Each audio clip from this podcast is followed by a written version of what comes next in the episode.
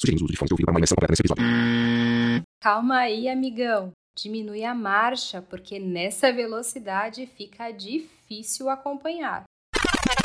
Opa, desculpa, melhorou? Ah, agora sim, bem melhor, né? Então, vamos lá. Sugerimos o uso de fones de ouvido para uma imersão completa nesse episódio. O Carreiras e Outras Drogas desta semana convida você a mergulhar no universo da pessoa com deficiência no mercado de trabalho. Só vem.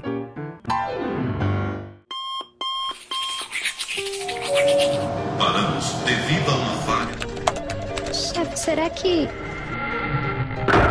Está no ar o Carreiras e Outras Drogas. A voz metalizada que você acaba de ouvir é a narração de um aplicativo de leitura de tela. A inteligência artificial Como assim? Artificial. Tá me chamando de falso? Quem? Eu? Não, imagina. Digo, esse tipo de programa foi desenvolvido para facilitar o acesso de pessoas com deficiência visual a computadores, aplicativos, internet, enfim, o mundo virtual. E, consequentemente, às oportunidades de trabalho e emprego contidas nele. Uma necessidade desconhecida por uma grande parcela da população. Por isso, que tal propormos uma nova perspectiva?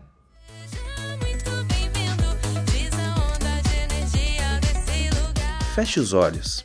Imagine que eles estejam completamente vendados.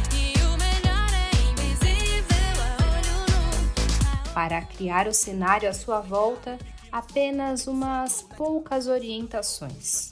Durante todo o clipe há um jogo de luzes em tons azul, verde, vermelho, rosa e laranja. E aí, como é que foi o exercício de enxergar com a imaginação? Você acaba de ouvir a música Invisível, trabalho do casal de DJs Anderson Farias e Camila Harumi, interpretado pela cantora Sara Bentes. Eu que idealizei o negócio, falei, Sara, a gente queria uma pista de dança onde a galera estivesse vendada, que é tipo o que tá acontecendo em volta, para quem não tá enxergando, tá invisível. E aí no estúdio onde a gente gravou, o som tá alto. Isso vai te causar um certo estado de estar sem noção do que tá acontecendo. A proposta é apresentar ao público uma sensação que os três vivenciam diariamente. É que tanto os DJs quanto a cantora são pessoas com deficiência visual. Por isso, o uso das vendas e as orientações feitas por meio de audiodescrição. Camila conta que, apesar do resultado profissional, essa etapa do processo foi feita de um jeito bem inusitado. Para estudar sobre audiodescrição, ele viu a playlist do Chaves e aí ele entendeu como que ele ia fazer. Isso, isso, isso, isso, isso. É, isso mesmo. Vídeos do YouTube deram o norte para que o profissional responsável pelas descrições estabelecesse um padrão que detalhasse as imagens. E sabe por quê? Porque pouco ou nada se fala sobre ferramentas de acessibilidade nas tarefas do dia a dia. E eu tô falando de coisas simples, viu? Como acompanhar um videoclipe, uma cena de novela ou de série. E é aí que a criatividade Entra em cena. Não contavam com minha astúcia. Agora imagine quando você precisa, sim, porque isso é uma necessidade, adaptar essa realidade para pagar os boletos.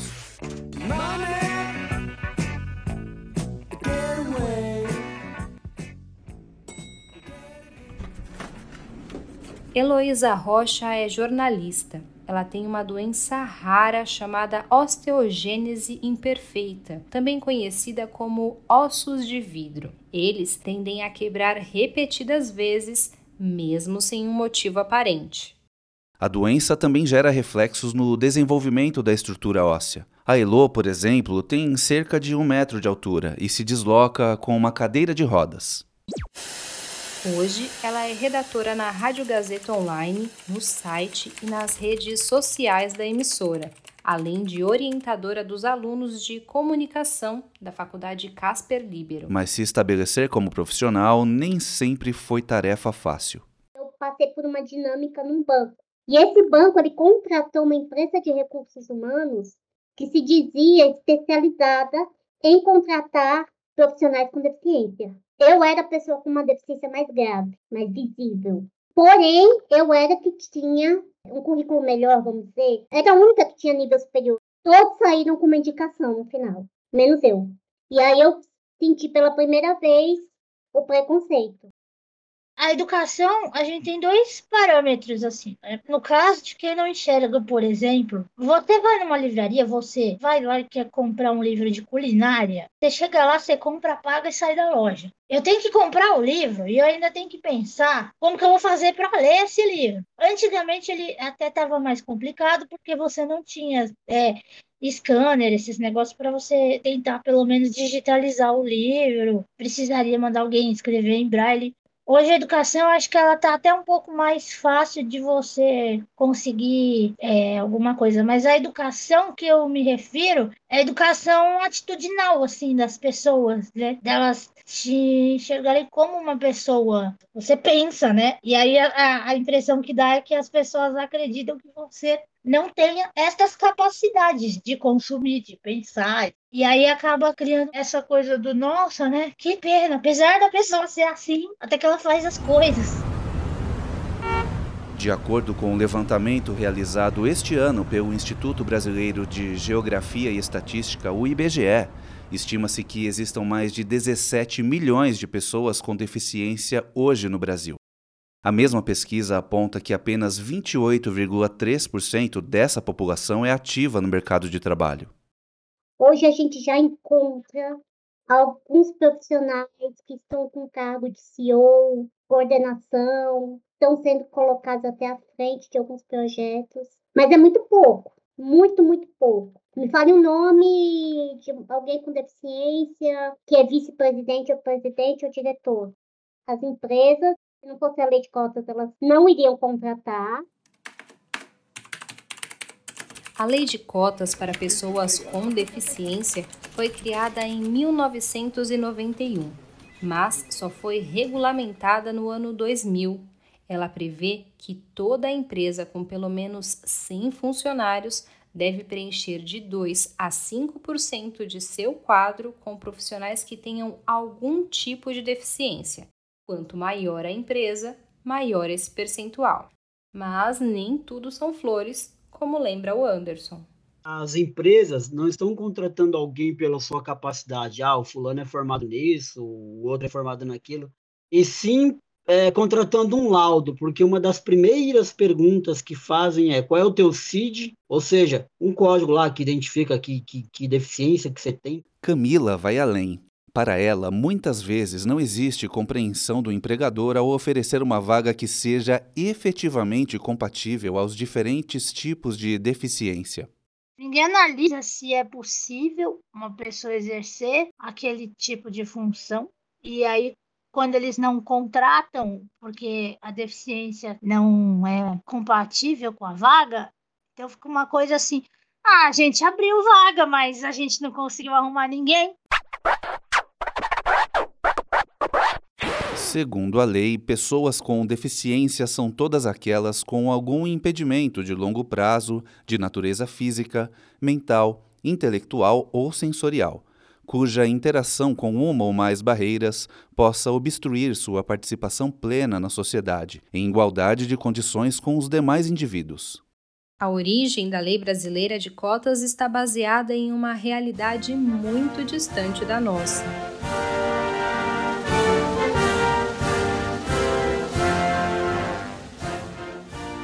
E talvez isso explique a limitação das pessoas sem deficiência em compreender essas relações de trabalho. Nos Estados Unidos ou países da Europa, caras foram para a guerra um dia, os caras voltaram, às vezes com faltando um braço, faltando uma perna, mas eles lutaram pelos seus países. Em gratidão, em reconhecimento àquilo ali, os caras resolveram fazer alguma coisa para aqueles soldados. O Brasil nunca participou de guerra assim que fala, nossa, destruíram o Brasil, aí o país teve que continuar de novo. Então vai demorar muito tempo para o cara falar, pô, ele é cego, mas ele trabalha, é cadeirante, mas ela trabalha, ele não ouve, mas ele trabalha. É muito cultural ainda, né? Vai demorar para a gente se livrar disso. Tudo isso sem falar no capacitismo, um conceito que a Elo vai explicar para a gente. O capacitismo, o preconceito à pessoa com deficiência por ter uma deficiência, ele está sendo mais discutido. Então, empresas antigamente contratavam por obrigação, hoje elas estão se permitindo a ter um olhar um tanto quanto mais inclusivo. Hoje, muitos ambientes, principalmente São Paulo, tá? É, já possuem uma rampa na porta de entrada de uma empresa, já possuem um banheiro adaptado, piso tátil já se popularizou um pouco mais, intérprete de Libras nessa pandemia nunca se tornou tão popular. Mas isso vai muito além de adaptação de espaços físicos ou até de políticas de inclusão. Implica em uma mudança cultural, de comportamento, de mentalidade. Não é só criar uma lei para você obrigar, porque senão você não está fazendo uma coisa de atitude, você está obrigando. Você já entra na equipe como, ah, aquele lá é o moço que veio pela cota, né? É, então, aí você não é tratado como pessoa, você é tratado como alguém que está lá para cumprir tabela, né? Carolina Ignarra é CEO da Talento Incluir, uma consultoria especializada na inclusão de pessoas com deficiência no mercado de trabalho. Nós não somos uma agência de emprego apenas. A gente oferece o recrutamento e seleção de pessoas com deficiência, atratividade e contratação, mas promover contratação é apenas trazer diversidade para a organização. E a inclusão mesmo acontece quando a gente oferece e, e, as empresas implantam várias outras soluções que a gente tem. Mas fundar a própria empresa não foi o primeiro passo natural depois de sofrer um acidente que mudou a maneira como ela encarava o mercado. Eu sou uma mulher cadeirante com a deficiência adquirida quando eu tinha 22 anos e eu tinha um ano de formada na faculdade. Eu me formei em educação física e eu dava aula de ginástica laboral. Então eu já trabalhava nesse ambiente corporativo e já tinha escolhido que na minha carreira era a área que eu queria seguir. Quando o acidente aconteceu, eu me senti inválida, mas eu tive oportunidade. A minha gestora bateu na porta da minha casa três meses depois do meu acidente e me chamou para voltar para o trabalho. Na minha área, ela me deu uma função que respeitava a minha experiência, que respeitava a minha escolha profissional e que respeitava é, o tempo de reabilitação que eu estava vivendo e de desenvolvimento também mas a Carol é consciente de que essa não é uma realidade para a maioria das pessoas com deficiência. Quando eu, Carol, fiquei sabendo que existia lei de cotas, eu fiquei ofendida como pessoa com deficiência. Mas eu fiquei ofendida com essa história que eu contei para vocês, né? Uma história cheia de privilégios, né? Eu trabalho batendo na porta da minha casa, eu já era formada quando o acidente aconteceu, eu já estava num grupo, eu fui reintegrada e inclusão é diferente, tem um processo, né, de, eu falo que é muito fácil para um gestor é, pensar um cara que trabalha no meu time, que já dá resultado, que eu já gosto, se acidenta, eu vou mover mundos e fundos para trazer ele de volta, se ele quiser. Mas quando é alguém que eu não conheço ainda, ah, não, dá trabalho, é difícil, não vai dar certo, se ele não for bom, meu esforço vai valer. Então, eu já estava num outro contexto, né? Eu tenho muitos privilégios. Então, para minha história de privilégio, a lei de cotas não fazia sentido. Mas eu fui entender a população com deficiência. Não à toa, o empreendedorismo é uma alternativa comum entre pessoas com deficiência. A DJ Camila, por exemplo, investiu tempo e dinheiro em cursos de massagem, e é isso que garante a renda dela hoje você acaba desenvolvendo as suas técnicas de persuasão, né? Ontem, por exemplo, eu ia abrir a porta do salão. Oi, tudo bem? Você veio fazer unha? Não quer aproveitar para fazer uma massagem também? Coisa muito idiota, né? Você abrir a porta de um lugar para a pessoa entrar. E aí apareceu uma mulher lá e aí ela quis fazer a massagem. E aí eu falei, ah, então agora eu vou continuar assim, né? A Elo, bom, a Elo tem emprego formal, estável, mas percebeu que poderia ir além. Eu queria criar algo meu. E aí, naquele ano, eu criei o Moda em Rodas. Começou com um perfilzinho no Instagram, que eu trazia dicas de looks. Eu sempre gostei de moda. Mas eu sentia que não havia representatividade nesse setor. O Moda em Rodas hoje é um projeto, um CNPJ, uma empresa que eu administro, eu faço tudo.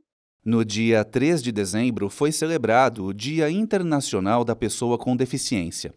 Mas no Brasil, talvez não tenhamos tantos motivos assim para comemorar.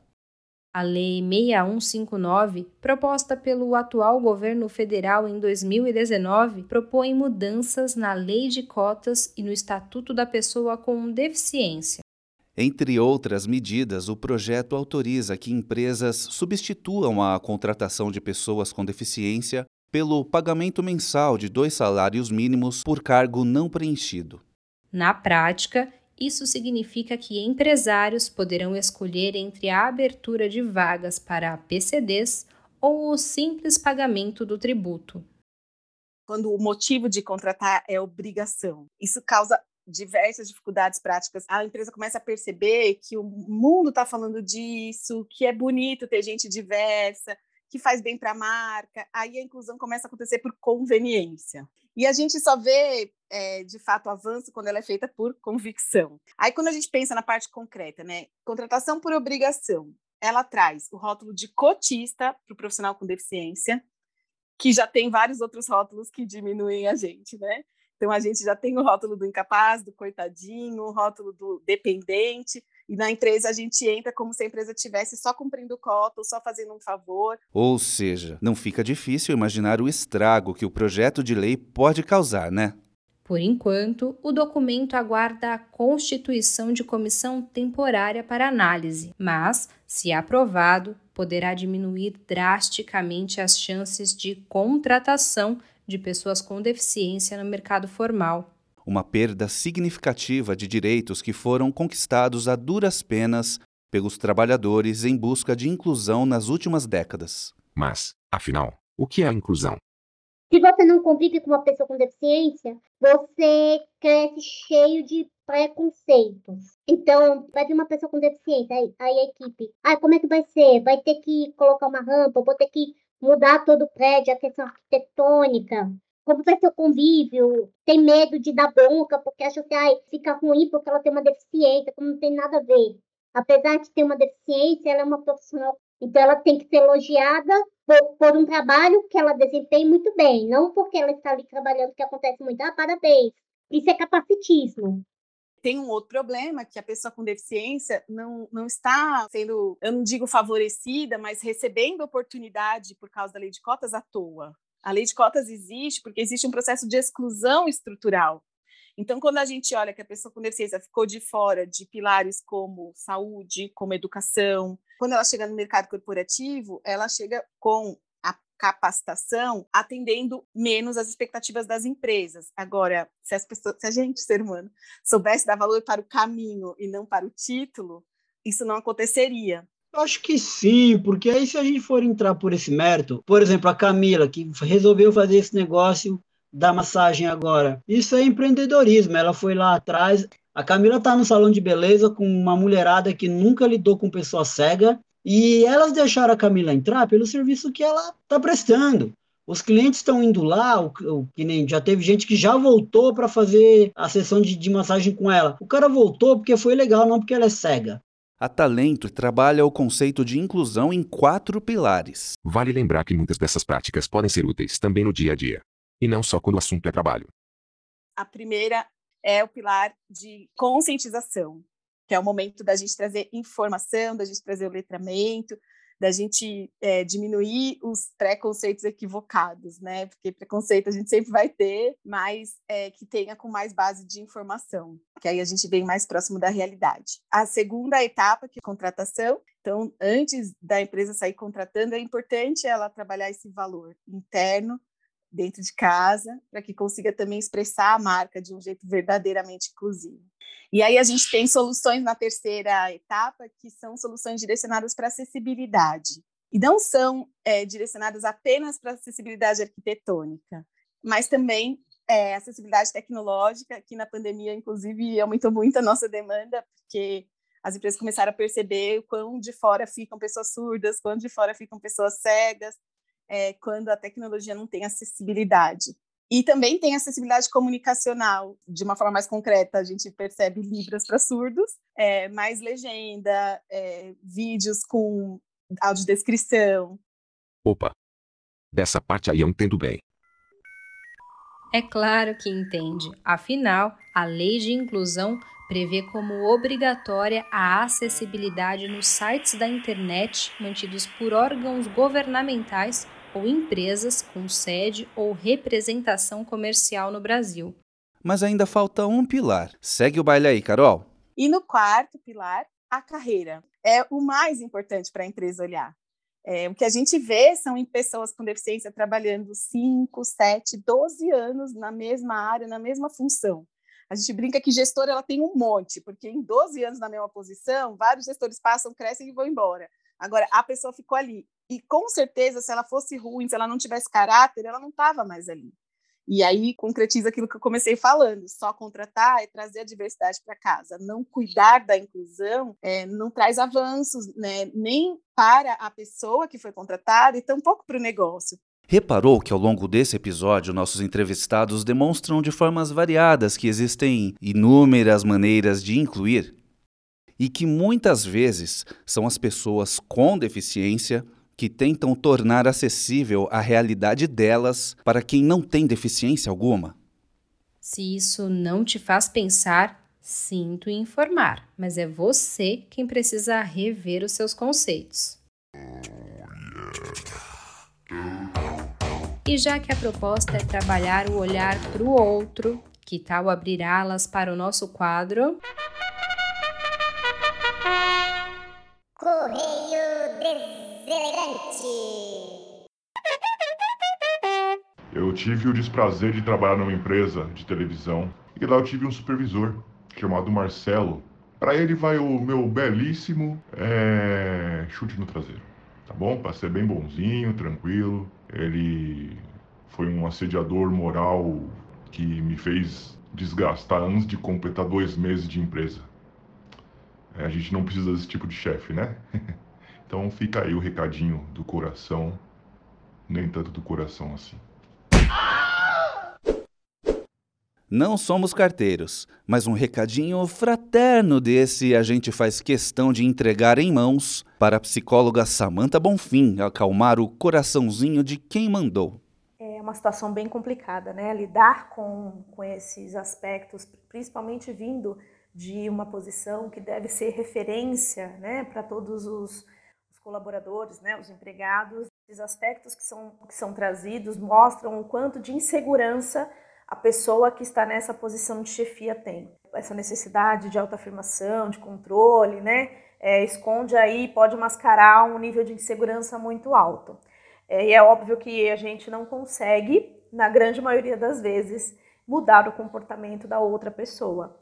Então, a análise ela tem que ser muito é, mais voltada para a gente do que para o outro. Entender qual é o nosso momento, entender, fazer uma avaliação mesmo das condições de trabalho, perceber o que, que eu posso colocar na minha vida fora do trabalho para me trazer um equilíbrio, me trazer mais prazer, né? É, trazer fatores que, que protegem né, a gente desse mal-estar, dessa situação crítica dentro da empresa. E além disso, né, é, considerando que existe essa possibilidade, pensar sim em procurar outras oportunidades. É importante a gente perceber que trabalho é só trabalho por isso, porque eu posso, é, em algum momento, diante da minha situação, diante da minha vida, é, perceber se eu tenho outra alternativa é, saindo né, desse ambiente que é um ambiente de tanto sofrimento. Já sabe, né? De maneira anônima ou não, aqui você pode compartilhar a sua experiência profissional. E aposto que muita gente vai se reconhecer no seu relato. Então, bora compartilhar. Basta encaminhar o seu áudio para o nosso Instagram, arroba carreiras e outras drogas, ou para o nosso e-mail, carreiras@conteudoliquido.com. E já que o conhecimento é o maior aliado, principalmente quando nós discutimos uma realidade diferente da nossa, vale a pena acompanhar o trabalho do pessoal que passou por aqui hoje. A Elo faz palestras sobre educação empresarial quando o assunto é o acesso de pessoas com deficiência ao mercado de trabalho. E ela não para por aí. Tem um podcast que eu falo sobre moda e beleza inclusiva, acho que o único no Brasil. Então, assim, hoje eu estou com uma empresa e consegui tra me transformar em uma das vozes no Brasil para falar sobre moda inclusiva. Para acompanhar as novidades sobre os DJs Anderson e Camila, corre no Instagram, arroba DJ Anderson Farias e arroba DJ underline Camila, com dois L's, underline Harumi, com H. E se você busca uma consultoria ou apenas quer conhecer um pouco mais do trabalho da Talento Incluir, é simples. É super fácil encontrar a gente, porque se a gente coloca talento incluir nas redes sociais, a gente está no LinkedIn, Instagram, também no Facebook. No YouTube também temos um canal. É, eu, Caroline Guinar, nas redes.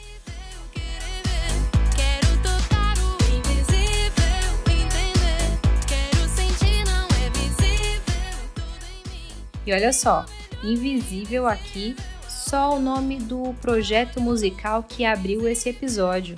Este debate é real, palpável e necessário. Que tal fazer um exercício? Olhe para uma realidade diferente da sua, seja ela qual for. Antes de você ser uma deficiência, você é uma pessoa, né? Dá a impressão que a sociedade não vê você enquanto pessoa. Porque parece que tudo que você vai fazer é a coisa mais sobrenatural do mundo. Quando na verdade você está fazendo o que todo mundo faz, mas de uma forma adaptada ou de uma forma é, diferente do, do usual, no caso, né? E não esquece, enquanto o próximo episódio não vem, se bater aquela saudade, você pode acompanhar a gente nas redes sociais, tá bom? Tchau, tchau. Obrigado pelo convite. Até a próxima!